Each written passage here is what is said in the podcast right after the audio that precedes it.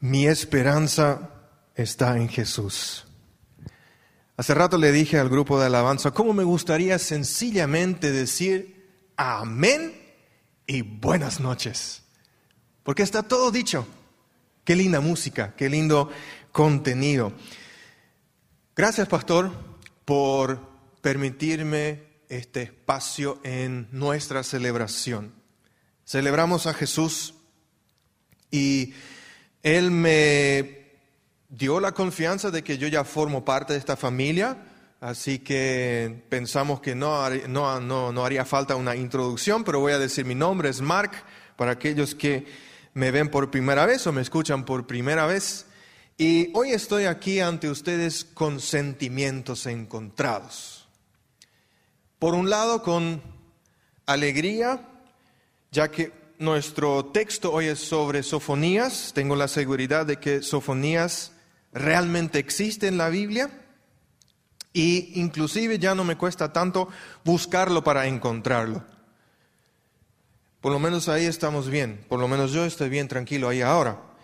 Por otro lado, estoy sentido en mi corazón por aquellos que, que están sufriendo, que perdieron familiares, o están con mala salud, o están padeciendo por, por otras circunstancias. Estamos en tiempos adversos y realmente mi corazón está con cada uno de ustedes. Mientras en esta semana me estaba preparando para el mensaje del profeta menor Sofonías, le estaba, nos estábamos discutiendo con él, un diálogo entre Sofonías y yo. Me estaba quejando un poco de él y de parte también, por parte también un poco de Dios, porque decía, ¿por qué un mensaje tan duro? Ya estamos en tiempos difíciles. ¿Por qué un mensaje tan duro en estos tiempos difíciles? Y estoy seguro de que Dios sabe por qué.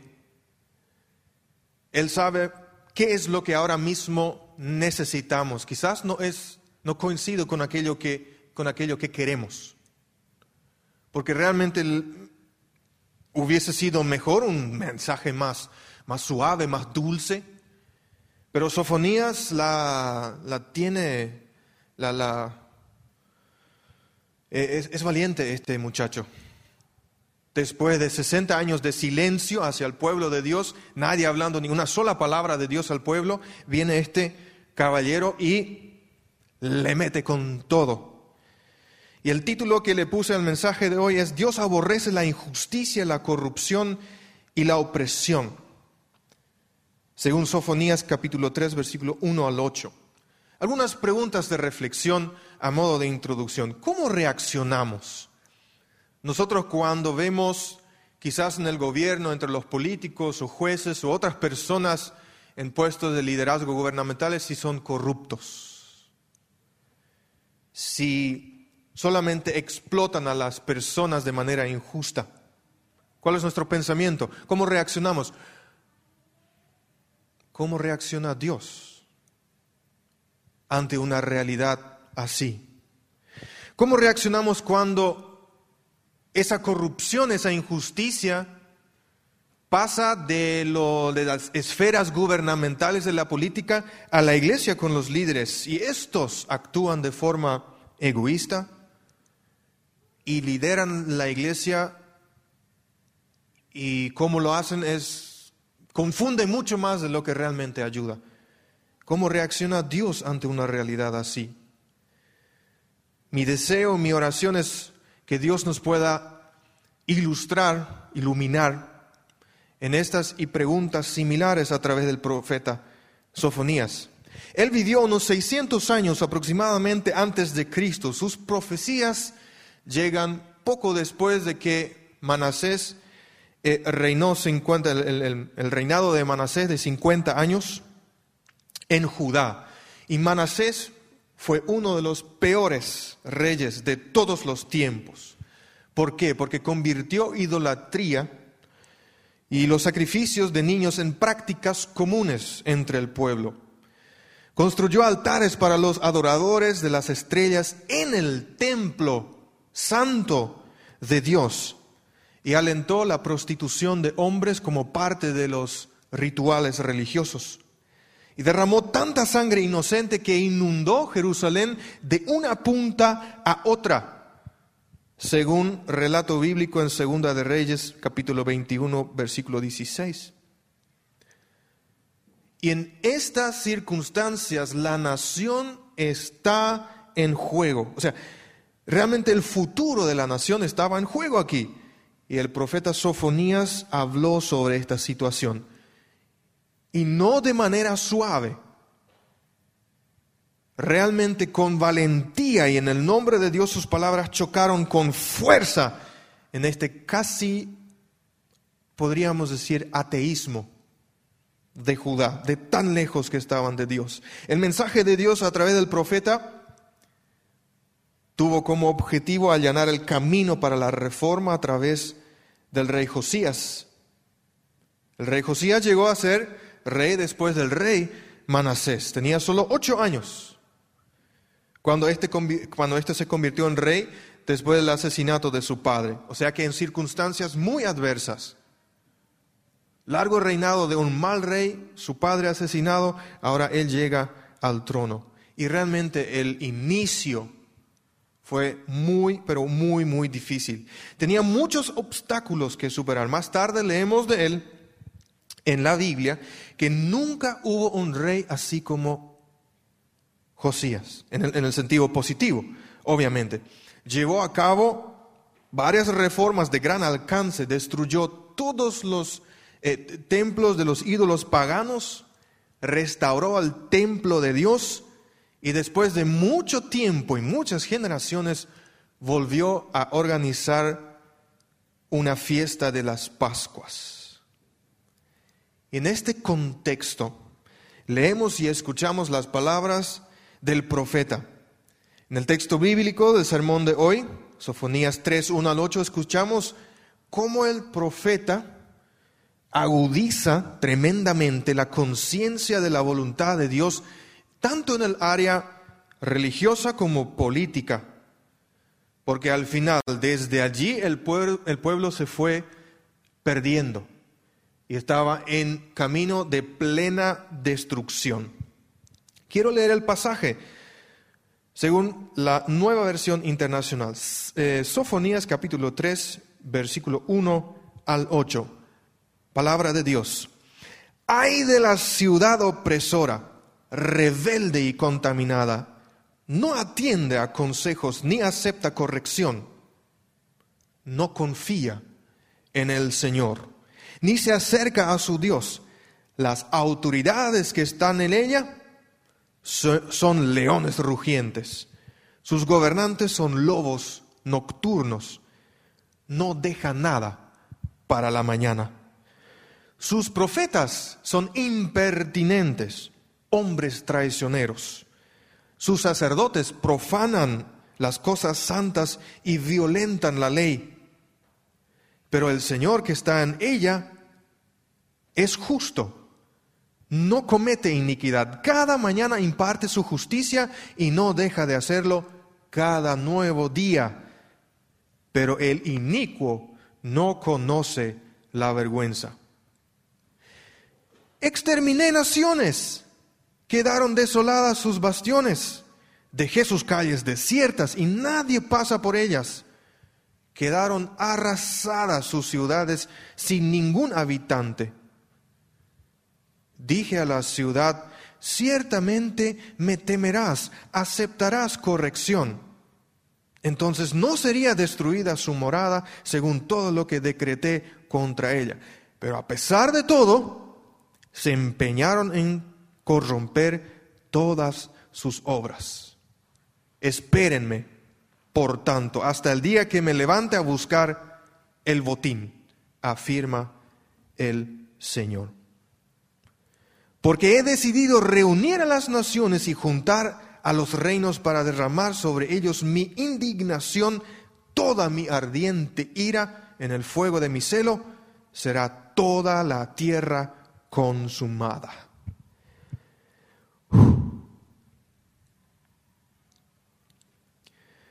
No anda con rodeos este Sofonías. Claro que mensaje de Dios en los versículos 1 al 4 escuchamos a través del profeta que Dios claramente rechaza a líderes políticos y religiosos injustos. Porque comienza diciendo en el versículo 1, ay de la ciudad, ay de la ciudad opresora, rebelde y contaminada. No atiende a consejos, no acepta corrección, no confía en el Señor ni se acerca a su Dios. Las autoridades que están en ella son leones rugientes, sus gobernantes son lobos nocturnos que no dejan nada para la mañana. Sus profetas son impertinentes hombres traicioneros, sus sacerdotes profanan las cosas santas y violentan la ley. Aquí el énfasis primario del profeta es sobre ay, ay de la ciudad, ay de ti Jerusalén, duras palabras, palabras que salen del corazón muy, muy doliente del profeta, muy dolido. Aquí nos encontramos con un hombre cuyo corazón está destrozado, porque duele, duele demasiado, porque el juicio sobre su pueblo, sobre él y su pueblo, parece que ya no se puede evitar se lamenta por esta situación y por esta ciudad como si estuviera en luto por un fallecido. Se lamenta por Jerusalén porque él ve en su visión como profeta que se avecinan tiempos terribles. Y si yo me meto en este personaje y conozco lo que compartí del contexto, casi siento su amargura y preocupación, su dolor. Y lo más aterrador probablemente ni siquiera sea la rebelión obvia del pueblo o la impureza del pecado o las supersticiones que ellos tenían o la opresión a los débiles. Lo más preocupante para Dios y el profeta es la actitud del pueblo, que se niega a escuchar, que se niega a escuchar y aceptar un llamado y una exhortación de parte de Dios. Se niega, indiferencia. Y de esta manera Jerusalén corta prácticamente la última esperanza que quizás, quizás podría haber tenido. Aunque Sofonías no usa la palabra terco, aquí probablemente sea apropiado. Un pueblo de Dios terco, obstinado, endurecido y las consecuencias ya vemos que son catastróficas. No en vano Martín Lutero puso las palabras debemos temer y amar a Dios al comienzo de sus explicaciones exigéticas para cada uno de los diez mandamientos. Y eso es lo que quiere transmitir Sofonías, temor y amor a Dios. Con sus palabras, él primeramente apunta a los hombres con un cargo de responsabilidad, de quienes obviamente se esperaba un liderazgo transparente, auténtico, genuino, externo e interno. Pero ¿qué es lo que ellos hacen o hacían? Justo lo contrario. Seducen a la gente en lugar de guiarlos hacia Dios. Confunden en lugar de proporcionar orientación adecuada y ser buenos modelos para seguir. Primero están ahí los gobernantes del país. Son como leones rugientes. Esta analogía aparece nuevamente en el Nuevo Testamento y se adjudica al mismo Satanás, que anda como león rugiente a ver quién devorar. Severa esa descripción aquí, severa. León rugiente, que ejercen, y estos ejercen su tiranía con amenazas y codicia, creando miedo con su actitud y con su voz fuerte de león para poder robarse las presas ajenas. Luego va a los jueces, son como lobos nocturnos. El lobo también aparece en el Nuevo Testamento como una figura apocalíptica, así que también una descripción muy, muy severa. Y ellos son adictos al lucro y al soborno, corruptos, a expensas de los demás, se escabullen en la noche y los explotan hasta tal punto que para la siguiente mañana no sobra absolutamente nada. Y así los asuntos de Estado y las audiencias judiciales en Judá son abusados por la explotación desvergonzada del pueblo y para beneficio propio de los gobernantes. Aparentemente hay poco que se pueda hacer aquí, ya que los gobernantes y los jueces tienen el poder de su lado, pero se han olvidado de algo, algo crucial, que más poder significa más responsabilidad delante de Dios y delante de las personas. Pero ahora se han convertido en ladrones desenfrenados que con razón no se puede honrar ni respetar como pueblo. Y también Sofonía se dirige a los líderes religiosos. Por un lado están los profetas, dice hombres infieles, hombres infieles. Porque ellos no estaban usando el don espiritual de profecía para el esfuerzo pastoral de presentar a las personas a la santa voluntad de Dios, llevar sus vidas a tal conversación ante Dios o fortalecerlas en la fe o llamarlas al arrepentimiento. No, ellos inventaban y falsificaban la palabra de Dios a su favor, impulsados por la adicción al prestigio y por la codicia, proclamaban a la gente sus propios pensamientos como si fueran los pensamientos de Dios. Así las palabras hermosas, santas, fidedignas de Dios, de Jehová mismo, eran reemplazadas por palabras traidoras de hombres mentirosos. Y también habla a los sacerdotes, que como vemos aquí, no se atrevían a proclamar el juicio de Dios sobre el evidente pecado de Judá. Ellos posiblemente se callaban el famoso Ñembotabú, se callaban de los mandamientos de Dios o inclusive los dejaban totalmente de lado y de manera, de manera irresponsable hacían sacrificios para el pueblo. Y a pesar de, reitero, los pecados evidentes, en silencio bendecían a la gente como si todo estuviera bien permitían prácticas religiosas extranjeras paganas en las congregaciones o las mezclaban astutamente en la forma de culto.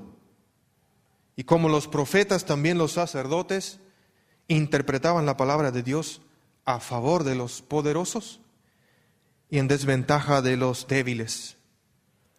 Como resultado, todo servicio de adoración, de culto, y especialmente la palabra de Dios fue violada, torcida y profanada. Estos profetas y estos sacerdotes fueron tan peligrosos, o si no incluso más peligrosos que los mismos gobernantes y los jueces, porque no solamente los explotaban, no solamente explotaban al pueblo, sino también los seducían a una vida pecaminosa, la práctica del pecado. ¿Nos suena familiar esto de alguna manera? Personas corruptas y explotadoras en puestos gubernamentales. Y claro, nuestra frustración y nuestro enojo y nuestra ira hacia ellas. Quizás en nuestras conversaciones o en nuestras redes sociales, nuestras duras palabras en contra de nuestros gobernantes.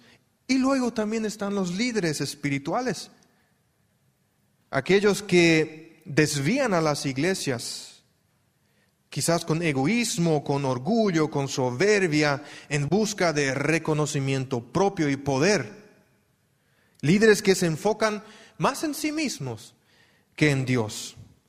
predicadores que engañan a la gente con sermones superficiales, líderes que dividen o incluso destruyen a las iglesias, pastores y sacerdotes que a pesar de los pecados evidentes del pueblo, de la congregación, tranquilamente dan su bendición a los miembros como si todo estuviera en orden. A mí me gusta mucho mirar películas y series. Y esta situación me hace recordar de algunas películas que vi donde miembros de los cárteles mexicanos así acuden en, en, privado al sacerdote de la iglesia y están tomando ahí la Santa Cena y reciben la bendición. Bueno, claro, son reconocidos como los cuidadores, los protectores de la ciudad, la gente se les quiere mucho, pueden esconder quizás su droga, su dinero en la iglesia. Y obvio, ¿Qué líder se va a oponer a una fuerza letal como esa? Bueno, los bendice y les da la cena del Señor. Y esto no solamente sucede en las películas, en nuestro entorno también sucede esto. Líderes espirituales que venden de repente como ejemplo los votos de sus miembros a un político o partido para una elección. O miembros que son cuasi intocables por su posición o su riqueza en la iglesia. Todo esto nos es conocido, no es de otro planeta. Y Dios lo detesta y lo condena fuertemente. Sin embargo, en medio de tanto caos e injusticia, Dios está. Dios está. Dios sigue siendo el mismo. Dios permanece fiel y justo en medio de la injusticia. Versículo 5. Pero el Señor que está en ella, está en la ciudad, está entre las personas, es justo, no comete iniquidad, no es malo. Cada mañana imparte su justicia y no deja de hacerlo cada nuevo día. Pero el inicuo no conoce la vergüenza. En medio de una sociedad o iglesia distorsionada o pervertida las ordenanzas del pacto, los mandamientos de Dios y el carácter de nuestro Creador siguen siendo los mismos, son inmutables, no cambian. Entonces, tanto por el pueblo como de nosotros, deberían ser percibidos y comprendidos por todos. Si tú estás aquí, si yo estoy aquí, Él está aquí.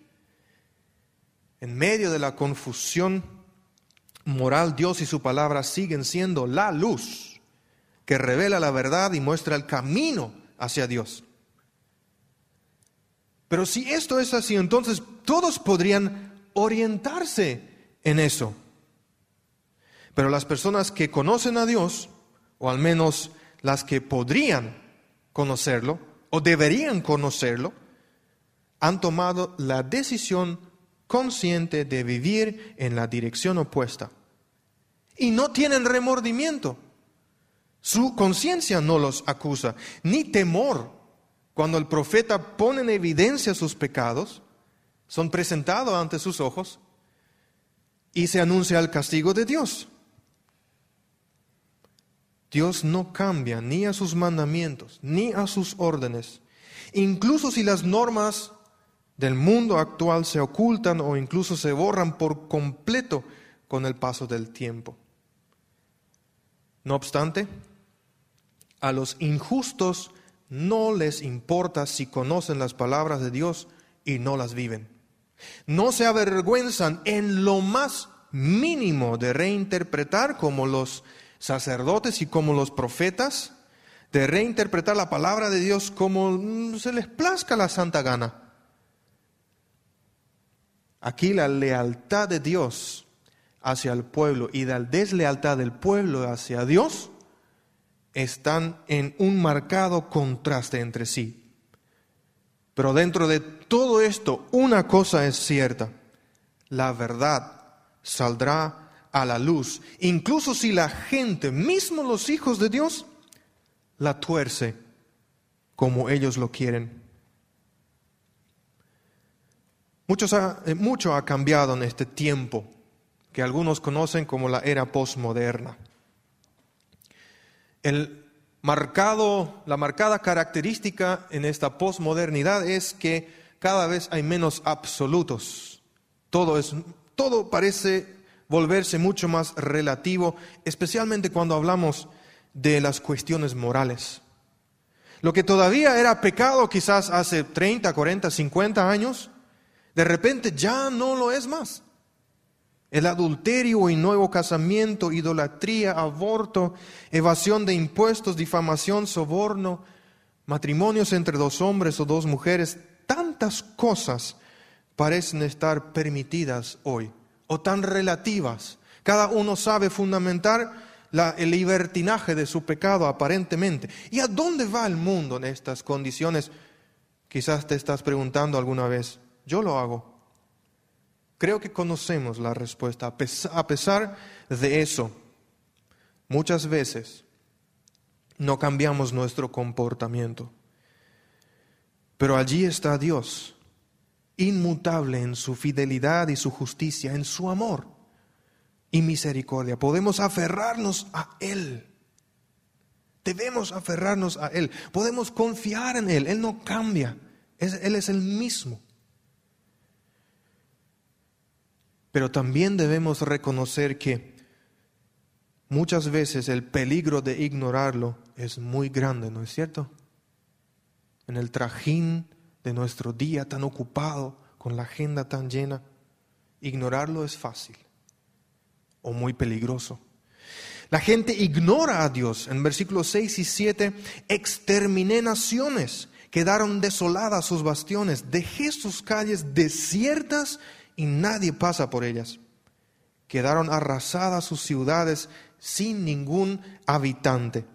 Dije a la ciudad, dije a la ciudad, ciertamente me temerás, aceptarás corrección si vas a ver todo esto, espero que me mires y me tomes en serio. Entonces no sería destruida su morada, su ciudad, según todo lo que decreté contra ella. Pero a pesar de todo esto, ustedes solo se empeñaron a corromper todas sus obras. La gente de Judá, pónganse en este lugar, la gente de Judá sabía o debería saber quién es Dios. ¿Y qué es lo que él puede hacer? Habían oído que este Dios con mano fuerte sacó el pueblo, su pueblo de Egipto, y los estuvo guiando por 40 años en el desierto hasta la tierra prometida. Tierra que por su mano fuerte le fue sacada a los cananeos y dados a los israelitas. Todo a través de la mano fuerte de Dios. La gente debería haber aprendido, ¿no es cierto?, de la historia a temer a Dios, a respetarlo, por tanto, aceptar una corrección ahora de su profeta. Pero aquí en este punto también vemos un Dios con un corazón muy paternal, muy paternal, porque en realidad Él no quiere realizar el juicio que ha decretado, sino, aunque Él tiene mano dura, eh, su deseo no es castigar. Él no encuentra alegría ni gozo en exterminar personas y pueblos. Más bien, Dios quería bendecir. No obstante, la gente es lenta para aprender y pronto en olvidar. Una y otra vez creo que nosotros también experimentamos lo rápido que olvidamos las crisis y los golpes de la vida en nuestras propias vidas o en la vida de nuestro pueblo. Muy a menudo vemos cómo las lecciones que pudimos aprender de estas, de, estas situaciones que podrían salvarnos de volver a cometer el mismo error se diluyen tan rápidamente o desaparecen totalmente. ¿Por qué?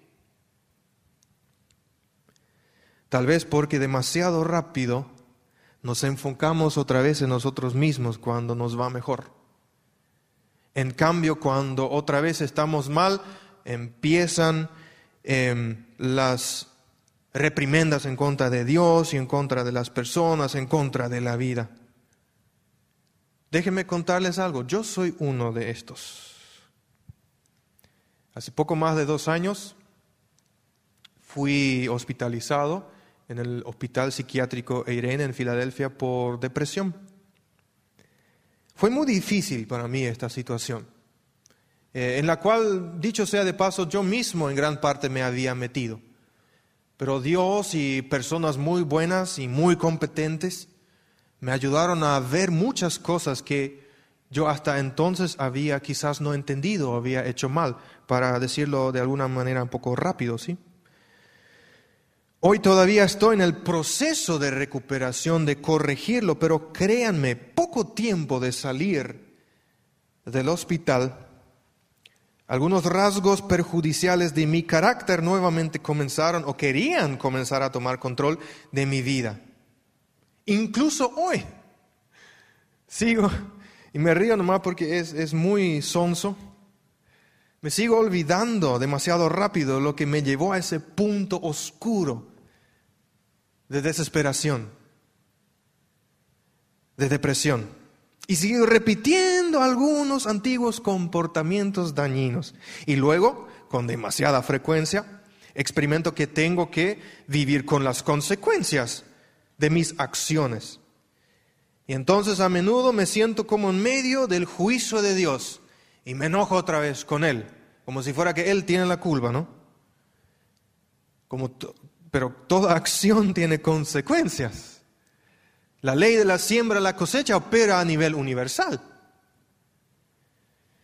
Y también la tenía para el pueblo.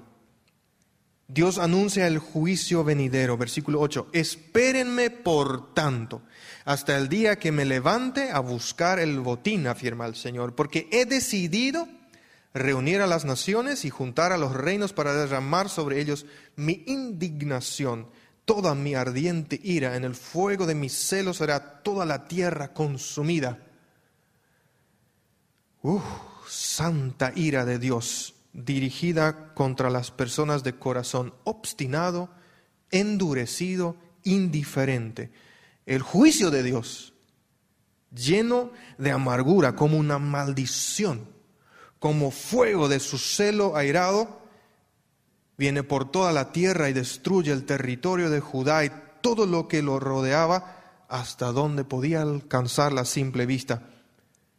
A través de Sofonías, Dios mismo anuncia el día de Jehová. Día de Jehová, un término que él usaba varias veces en su libro cuando hablaba del día del juicio.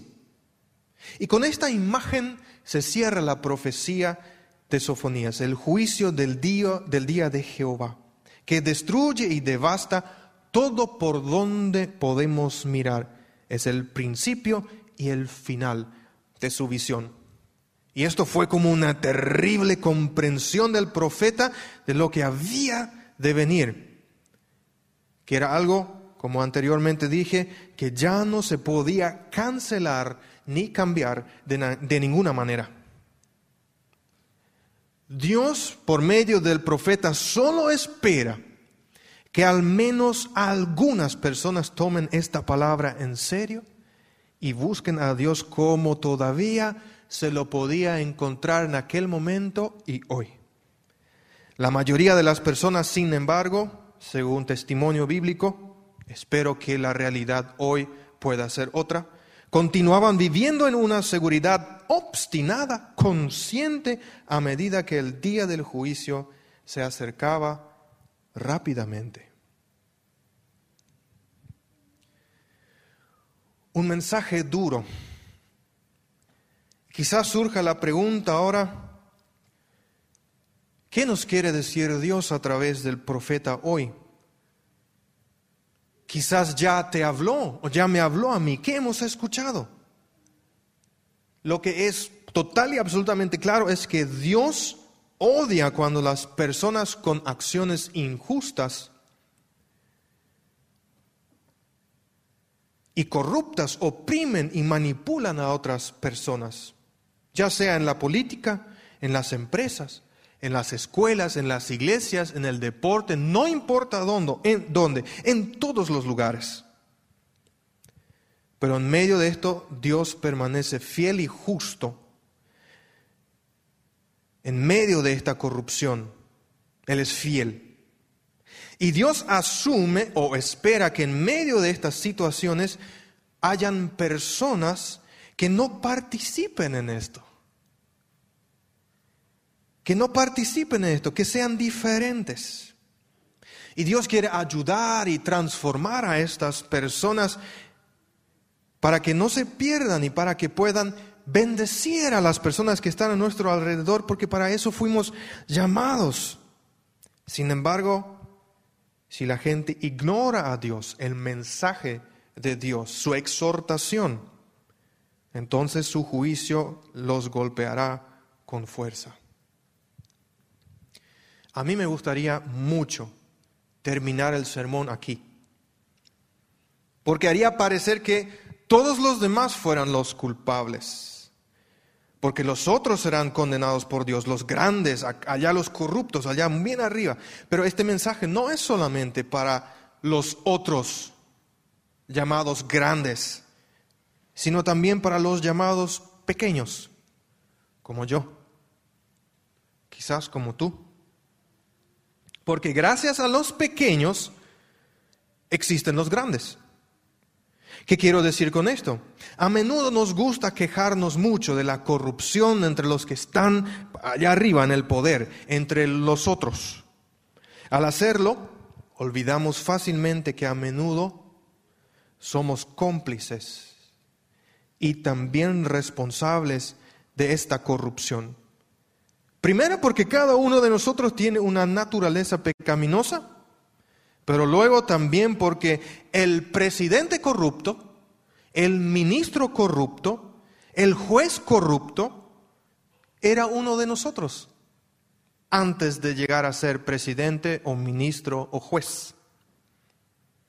Así es como los gobernantes, nuestros gobernantes, reflejan al pueblo, nos reflejan a nosotros cuando tiramos basura en la calle o le prendemos fuego en el patio trasero, o pasamos o acostumbramos pasar por un semáforo rojo, o no respetamos la velocidad establecida, o pagamos sobornos si un policía de tránsito nos ataja y estamos realmente en infracción. O no inscribimos, si tenemos empleados en una empresa, no los inscribimos en el IPS. O no pagamos legítimamente nuestros impuestos. O si no solicitamos la tan famosa factura si hacemos una compra o la emitimos cuando recibimos un dinero. O hoy por hoy, muy latente, si no cumplimos con las medidas sanitarias que el gobierno nos prescribe. La injusticia, la corrupción y la opresión comienza conmigo. Y en todo esto, por más triste que sea, hay algo bueno. Por lo tanto, como comienza conmigo, también puede terminar conmigo. Cuando yo escucho la advertencia de Dios, cuando busco la presencia de Dios, cuando permito que Dios me hable y me transforme. Lo mismo ocurre con los líderes de la iglesia. Nos apresuramos a pedirles que amonesten por favor a los hermanos y a las hermanas que viven en pecado, Hacemos como si fuera que solamente tarea de ellos, pero en realidad la Biblia nos insta a todos a hacerlo. Es muy fácil criticar los sermones cuando no estudiamos la Biblia nosotros mismos. Somos tan rápidos en criticar el estilo del culto porque pensamos que ya se mezcló con muchas cosas modernas o que no, no está conforme a mi estilo. Si nosotros mismos vivimos de tal manera que le causa muy poco alegría a Dios a las personas nuestro estilo de vida. Por supuesto, yo no quiero decir con esto que no se deba hablar de estas cosas, que no responsabilicemos a los líderes del gobierno, de la sociedad o de las iglesias. Al contrario, esa también es nuestra responsabilidad. Sin embargo, no debemos olvidar que cuando hablamos de ellos o con ellos, Busquemos siempre ser parte de la solución y no solo parte del problema. Sencillo ejemplo. Si con la ayuda del Espíritu Santo, conocimiento, iluminación en la palabra de Dios, en conversación con los hermanos, te das cuenta que estoy interpretando la palabra de manera errónea aquí y ahora, tu deber es venir junto a mí y hacérmelo saber.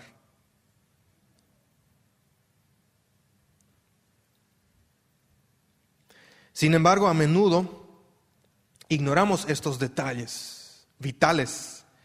Y Dios es duro con esto, lo detesta y las consecuencias de esto son inevitables. El mensaje de Sofonías tiene este punto en el medio donde vemos una luz de esperanza al final del túnel, diciendo, Dios diciendo, Él está ahí y permanece. Y esa es nuestra esperanza, amada iglesia. Lo más importante de todo es Dios como nuestra guía, como nuestro estandarte, porque Él está aquí. Él está entre nosotros. Y hoy su deseo es que miremos a Él, a su justicia y su fidelidad, que percibamos y entendamos su mensaje nos podamos arrepentir si hace falta y con su ayuda hacer todo lo posible para vivir acorde a sus ordenanzas. Entonces, Dios será honrado y la gente que nos rodea será bendecida a través de nuestro testimonio. Oremos. Padre Santo, te doy muchas, muchas gracias por esta exhortación hoy. Aunque quizás en nuestra humanidad queríamos escuchar otra cosa, tú nos has hablado hoy de esta manera a través de sofonías. Gracias que nos has iluminado en tu palabra, haciéndonos ver que en vez de críticas, en vez de ataques a toda la corrupción y la injusticia, quizás deberíamos mirar dentro nuestro y empezar a eliminar las corrupciones y las injusticias y las opresiones dentro de nosotros. Estamos en tu presencia, Dios, y te pedimos, pedimos perdón por nuestros pecados, Señor, por nuestras iniquidades. Pedimos perdón en tu presencia y pedimos que tu sangre nos lave y nos restaure para esta nueva semana laboral que cada uno de nosotros enfrenta. En medio de tantas situaciones difíciles, saber que tú estás, que tu luz está, que tu palabra nos guía y que tú nos acompañarás con tu fidelidad y con tu justicia. Todos sabemos que esta es una lucha y no siempre es sencillo. Por eso rogamos tu ayuda, Señor, tu socorro, tu pronto socorro para cada uno de nosotros. Consuela a los que están sufriendo. Sana a aquellos que padecen de una enfermedad. Aquellos que están buscando una respuesta, dales lo que necesitan, pero siempre conforme a tu voluntad, que es una frase que escasea cada vez más en nuestras oraciones pero que sea conforme a tu gracia y tu voluntad. Que bendigas a esta amada iglesia, cada miembro que está aquí presente, nos está acompañando online, esté con cada uno de ellos. Abrázalos y dale todas las herramientas que necesitan para levantarse y estar firmes en la fe. Gracias, Padre, por tu presencia. En el nombre de Jesús oramos esto. Amén. En este momento queremos, para aquellos que nos están mirando a través de sus cámaras, dar gracias que estuvieron aquí con nosotros y cerrar aquí el programa. Y obviamente invitarles a que nos sigan acompañando en las redes sociales y otra vez en, el culto que vamos a celebrar el siguiente domingo a las 18 horas. Así que hasta entonces, Dios le bendiga ricamente y siguen firmes y fieles en el camino del Señor. Amén.